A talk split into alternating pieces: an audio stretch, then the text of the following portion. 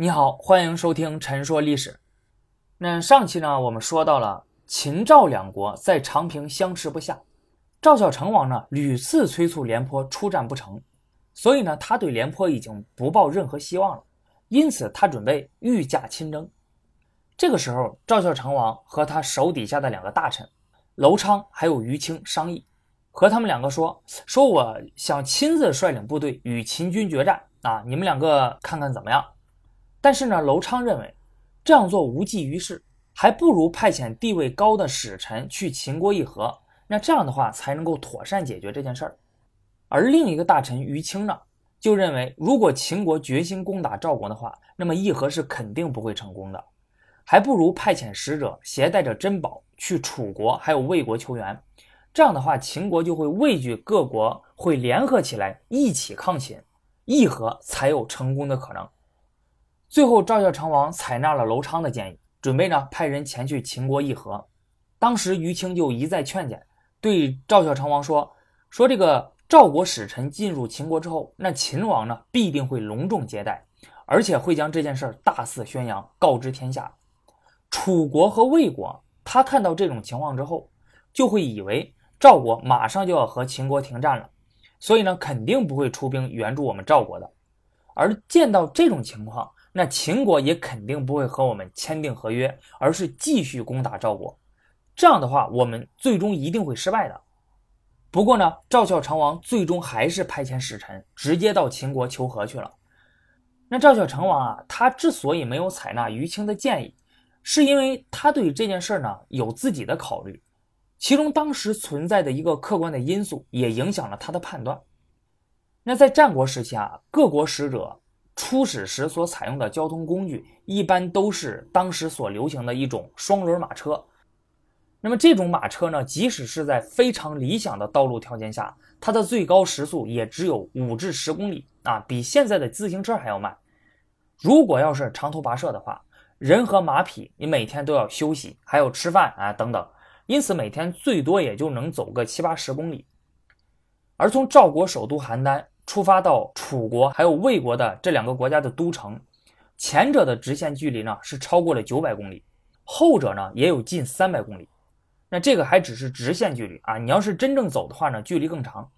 如果赵孝成王他听从了于清的建议，分别派遣使者出使楚魏两国，那么光是耗在路途上的时间，单程就至少需要半个月以上。如果再算上使者在两国的停留与谈判过程，整个行程一定是会超过一个月的，而在这一个多月的时间里，赵孝成王将会很难得到这些使团的实时的信息啊，比如像和谈的进展，还有各个国家的态度等等，他都没有办法迅速得知。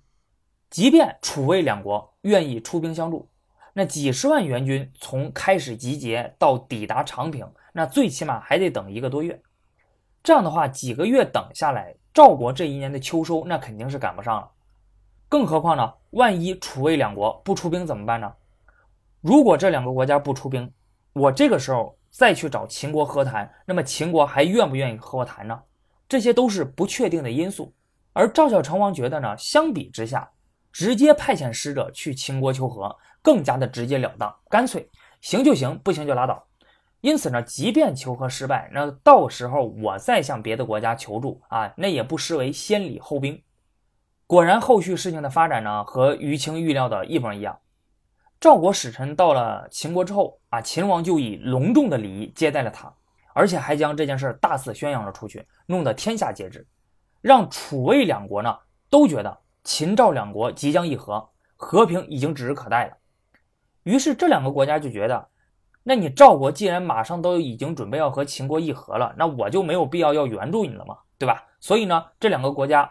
都打消了与赵国联合抗秦的意愿，而是改为静待和谈结果。因此呢，赵国的外援哎就被秦国这样给掐断了。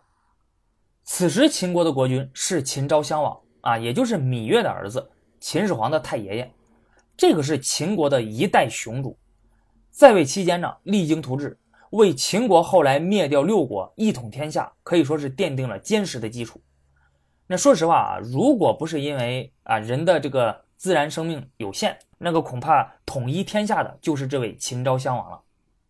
当时秦昭襄王已经六十三岁了，执政也有五十年了，而赵孝成王才二十多岁，亲政还不满五年，因此呢，赵孝成王还是太年轻，政治经验不足。那所谓姜还是老的辣，与赵国一样啊，已经持续了半年之久的长平之战，让秦国也投入了巨大的人力和物力。你别看赵国撑不住了，那么秦国这个时候也已经到了崩溃的边缘，他也快撑不住了。但是呢，在秦昭襄王看来，这恰恰是绝不能在此时和赵国和谈的主要原因。这一点呢，他和赵孝成王想的不一样，因为在秦昭襄王看来，秦国这个时候在长平所投入的成本已经远远超出了上党郡本身的价值。如果一旦议和的话，那么秦国即使能把上党郡全部要回来，那也是得不偿失。因此呢，必须要借此机会一举消灭赵军的主力，否则的话呢，就是失败。目前呢，秦国虽然断绝了赵国的外援，但是呢还不够，因为秦国的目的是速战速决，是要迫使赵军决战。那么秦国想了一个什么样的办法呢？秦国的丞相范雎，他呢让人带着大量的金银珠宝。到赵国的首都邯郸施行反间计，到处散布流言说廉颇很容易对付，那我们秦国根本就不怕他。秦国最害怕的是赵奢的儿子赵括。这个流言呢，自然也就传到了赵孝成王的耳中。此时呢，赵国使臣已经出使秦国一个多月了，还没有回来。与秦国的议和呢，也一直拖着没有成果。于是赵孝成王就又把目光挪到了战场上，他希望廉颇能够与秦军迅速决战。打败秦军，然后迫使秦国回到谈判桌上，但是廉颇还是和之前一样，哎，就是不同意。你可想而知，这个时候赵孝成王心里是什么感觉？那肯定是憋着一肚子火。廉颇这个人呢，为人直率，敢于顶撞上司，这种性格呢，在赵孝成王他爹赵惠文王啊眼里看来，其实没有什么啊。谁让人家有才呢？能打仗呢？那有才能的人一般都比较有个性，所以只要善加利用，善于引导就行。但是赵孝成王却不这么觉得，他觉得廉颇这是倚老卖老，不尊重我，因此他就想找一个他能控制得了的、资历浅的人前往长平代替廉颇，然后与秦军决战。这个时候正好秦国的这个反间计这么一出，一宣传赵括，赵孝成王呢就觉得赵括是一个很不错的人选，因此他立即把赵括找来，就问赵括能不能击败秦军。赵括说呢。要是秦国派白起来，那我还得考虑怎么对付一下。如今来的是王和，那他不过是廉颇的对手。如果要是换上我的话呢，我打败他绝对不在话下。赵孝成王听了之后就非常的高兴，因此呢就准备派赵括去代替廉颇为主将。我觉得呢，呃，我们不要认为啊，就赵孝成王呢，他一听秦国发布的谣言就信了，因此才临时让赵括取代了廉颇。其实呢，赵孝成王早就想把廉颇换了，因为他对廉颇在长平前线数次战败、坚守不出，并且不听从自己的命令，感到非常的不满，早晚也要把他换掉，只是一直找不到合适的借口。而这次流言的出现呢，就恰恰给了他这样的机会。那为什么赵孝成王会选择赵括来取代廉颇呢？这个并不只是因为秦国散布的谣言里提到了赵括。有的历史学家分析呢，这个也可能和赵括的父亲赵奢有关系，因为在长平之战九年前呢，赵奢曾经在鄂宇这个地方，也就是今天的山西省晋中市和顺县西北大败秦军，因此赵奢成为了当时赵国唯一一个在野战中击败过秦军的人。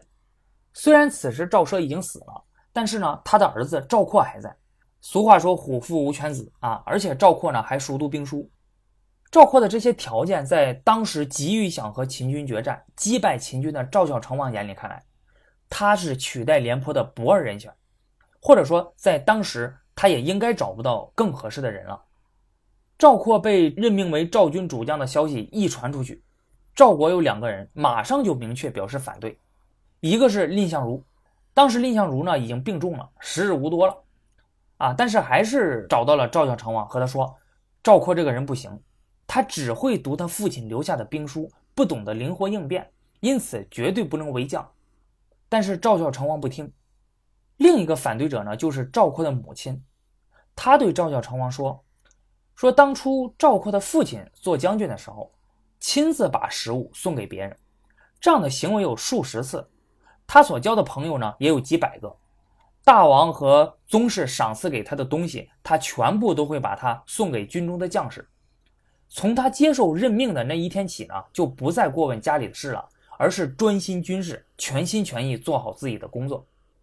而现在赵括呢，你看看他，他刚当上大将，就面朝东方接受朝拜，军中的将士没有人敢抬起头来看他的。大王您所赏赐给他的金银珠宝们，他也都拿回来藏在家里。不与别人分享，而且每天看到有便宜的田地、住宅，那可以买下来的他就买下来。这样的行为和他的父亲根本就没法比。因此呢，希望大王您不要派他出战。赵括的母亲之所以阻止儿子为将，还有一个原因呢，就是赵奢生前的嘱托。赵括从年轻的时候起就学习兵法，谈论起用兵打仗的事儿啊，认为天下没有人能够抵挡住他。呃，就连他的父亲赵奢也辩论不过他。但是赵奢不承认他儿子有军事才能，赵括的母亲就感到很奇怪啊，就问赵奢这其中的原因。赵奢就说呀，打仗是要以命相搏的事儿。但是赵括把他说的轻而易举。假如赵国不让赵括做将军，那也就算了；如果一定要他担任将军的话，那么毁掉赵国军队的一定就是赵括。所谓知子莫若父，赵括虽然熟读兵书啊，别人也辩论不过他。但是战场上形势瞬息万变，需要你及时的调整策略。而赵括只知道按照兵书上的来，不善于调整变化，所以他的父亲才说他不懂兵法，并且不能为将。但是赵孝成王没有接受赵括母亲的建议，还是坚持任命赵括为将。于是赵括的母亲就说：“大王您如果最终决定要派他出兵的话，那么如果之后赵括战败，我能够不受到连累吗？”啊，在当时啊，如果将领战败的话，那家人是要连坐的，都要受到处罚。最后赵孝成王同意了，幸好他母亲提前说了这样一句，获得了赵王的承诺。之后赵括战败，才没有连累他的家人。为了确保战争的胜利呢，赵孝成王又加派了二十万大军，跟随赵括一同前往长平。此时加上前线的二十五万赵军，赵国总共派出了四十五万大军。这几乎是赵国全部的军队了。赵国这次把老本都押上了，一定要击败秦军。赵括到了长平之后，就替换了廉颇啊。所谓呢，新官上任三把火。那他到军中之后，就开始改变军中的制度，更换部队的将领，换上自己人，然后改变战争方针，由防守改为主动出击。这个时候，秦国探听到赵国已经派遣赵括为将了，取代了廉颇，于是呢。秦国也偷偷摸摸的进行了一场人事变动，就是把长平前线秦军的统帅由王和换成了白起。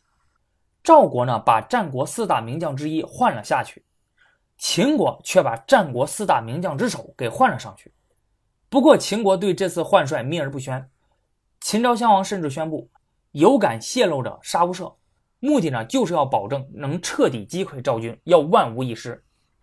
因此，这个时候赵括的对手他已经在不知不觉间换成了白起。